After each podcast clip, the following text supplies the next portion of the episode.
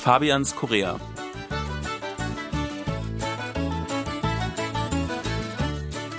Liebe Zuhörer und Zuhörerinnen, äh, willkommen zu Fabians Korea. Ich begrüße Sie im Studio wie immer gemeinsam mit Sebastian. Ja, hallo liebe Hörer, ich bin auch wieder dabei, genau.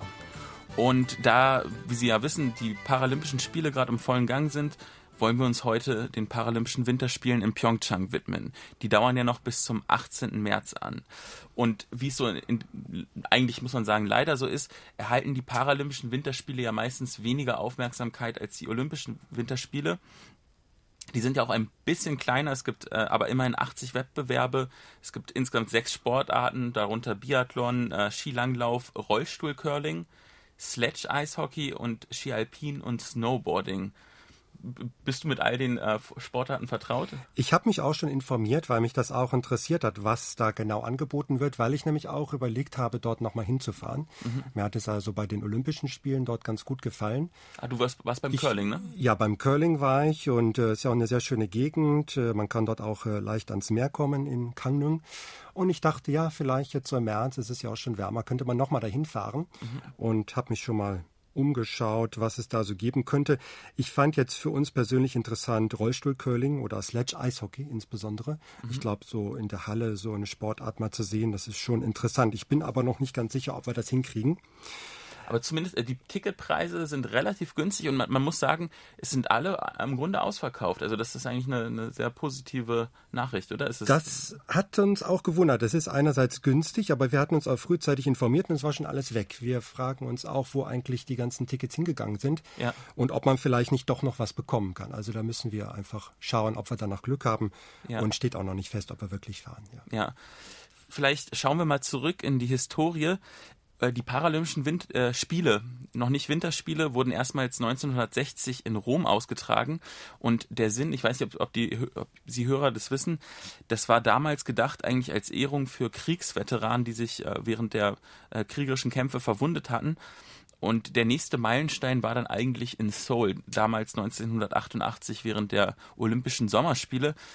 Dort wurden nämlich erstmals die Paralympischen Spiele und die Olympischen Spiele in derselben Stadt und weitestgehend auch in denselben Sportstätten äh, abgehalten. Und die ersten Paralympischen Winterspiele gab es dann 1994 in Lillehammer. Vielleicht erinnerst du dich ja sogar noch daran. Ja, ich war also großer Olympia-Fan, habe alles verfolgt, aber das habe ich schon wieder so ein bisschen vergessen. Ich dachte eigentlich, die Paralympischen Spiele würde es schon länger geben und auch die Paralympischen Winterspiele insbesondere. Mhm. Aber ja, so langsam erinnere ich mich dran, es hat es nicht immer gegeben. Und äh, ich finde es eigentlich toll, dass man das direkt hintereinander macht, weil dann können auch die, die Paralympischen Spiele noch ein bisschen was von diesem Schwung mitnehmen. Ich kann das auch hier in Korea beobachten. Mhm. Es gab ein großes Interesse für die Olympischen Spiele und Jetzt gab es auch viel Werbung für die Paralympischen Winterspiele, zum Beispiel auch im Fernsehen gab es äh, Werbespots. Das heißt, äh, das ist schon ein größeres Interesse da dadurch. Und ein äh, Vorteil, der ist ganz trivial, aber es ist auf jeden Fall wärmer auch. Es war ja wirklich auch sehr kalt während der äh, Winterspiele und jetzt äh, fast schon zu warm, würde ich sagen, für Winterspiele, oder? Frühlingshaft. Kommt drauf an, ja, ja kommt drauf an. Aber ähm, wir können ja mal darüber reden, was, was denn getan werden muss, um, um sich für Winterspiele, Paralympische Winterspiele vorzubereiten. Eine Sache ist ja zum Beispiel, dass es ähm, rollstuhlgerechte ähm, Busse gibt, die zwischen den einzelnen Sportstätten hin und her fahren. Oder zum Beispiel beim, bei der Eishockey-Arena in Kangneng, dort äh, nutzen die Spieler ja quasi spezielle Schlitten. Und da sind sie näher an der Oberfläche des Eises. Deshalb müssen quasi die Banden präpariert werden und ähm, auch äh, die Mannschaftsbänke äh, ersetzt werden. Sprich, man kann nicht einfach so äh, ohne Vorbereitung Paralympische Winterspiele abhalten. Da, da muss äh, einiges getan werden. Das heißt, es ist auch ein organisatorischer äh, Aufwand. Ja, das sind so Dinge, da macht man sich als Gott sei Dank gesunder Mensch, nicht behinderter Mensch, mhm. natürlich gar keine Gedanken drum. Aber das ist klar. Äh, da muss natürlich Rücksicht drauf genommen werden und da muss einiges vorbereitet werden. Vielleicht können wir an dieser Stelle auch mal darauf zu sprechen kommen, wie denn die Situation für Menschen mit Behinderungen in Korea überhaupt ist. Vielleicht hast du da auch ein bisschen was in Erfahrung bringen können. Ja, ähm, ein paar Dinge, über die man sich ja auch keine Gedanken macht, wenn man äh, ähm, keine Behinderung hat, dann ist zum Beispiel die Schulwahl jetzt ähm, eine ganz andere Sache, weil als wenn man beispielsweise eine körperliche Beeinträchtigung hat, dann braucht, braucht man manchmal eine besondere Schule, die quasi ähm, behindertengerecht ist. Und da gab es zum Beispiel in letzter Zeit einen traurigen Fall, da haben Eltern dafür gekämpft, dass eine, eine Sonderschule errichtet wird.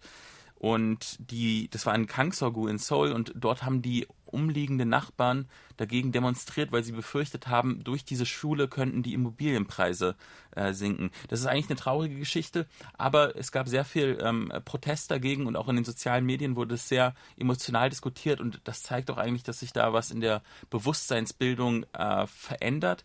Und ich glaube, die Paralympischen Winterspiele werden auch dazu beitragen, dass quasi das Problembewusstsein äh, für die Situation mit Leuten mit Behinderung auf jeden Fall steigt. Ja, vielleicht an dieser Stelle sollte man nochmal erklären, also mhm. äh, Kinder, die behindert sind, die gehen in die normale Grundschule hier in Korea. Mhm. Die werden auch in die Klasse mit normalen, sage ich jetzt mal in Anführungszeichen, ja. Mhm. Kindern eingeschult. Mhm. Aber es gibt dann noch extra Veranstaltungen. Mhm. Äh, das ist natürlich eine besondere Herausforderung mhm. für Menschen, Kinder mit Behinderung, in so einem Umfeld zurechtzukommen. Insofern wäre eine Sonderschule schon deutlich besser für sie. Ja. Und eine Sache, eine Regelung, die ich eigentlich ähm, prinzipiell gut finde, ist, dass äh, die Arbeitgeber, also die Unternehmen quasi eigentlich verpflichtet sind, ähm, drei Prozent an Beschäftigten mit körperlichen Beeinträchtigungen oder Behinderungen anzustellen. Nur gibt es dort auch eine Ausnahme. Man kann nämlich eine Strafe zahlen, wenn man das nicht befolgt. Und das machen leider viel zu viele Unternehmen, die kaufen sich quasi frei. Aber ich denke, dass die Regierung das Problem auch erkennt und dagegen hoffentlich auch vorgehen wird. Gut, da werden die Paralympics sicherlich ein bisschen dafür sorgen, dass mhm. sich da etwas ändert im Bewusstsein äh, der Menschen. Und ja, wir freuen uns jetzt erstmal auf die Wettkämpfe. Ich werde auf jeden Fall mal zuschauen. Mhm. Das ist auf jeden Fall sehr interessant, das mal zu sehen. Ja, liebe Zuhörer, ich wünsche Ihnen eine schöne Woche und hoffe, dass wir uns nächstes Mal wieder hören. Bis dahin, tschüss.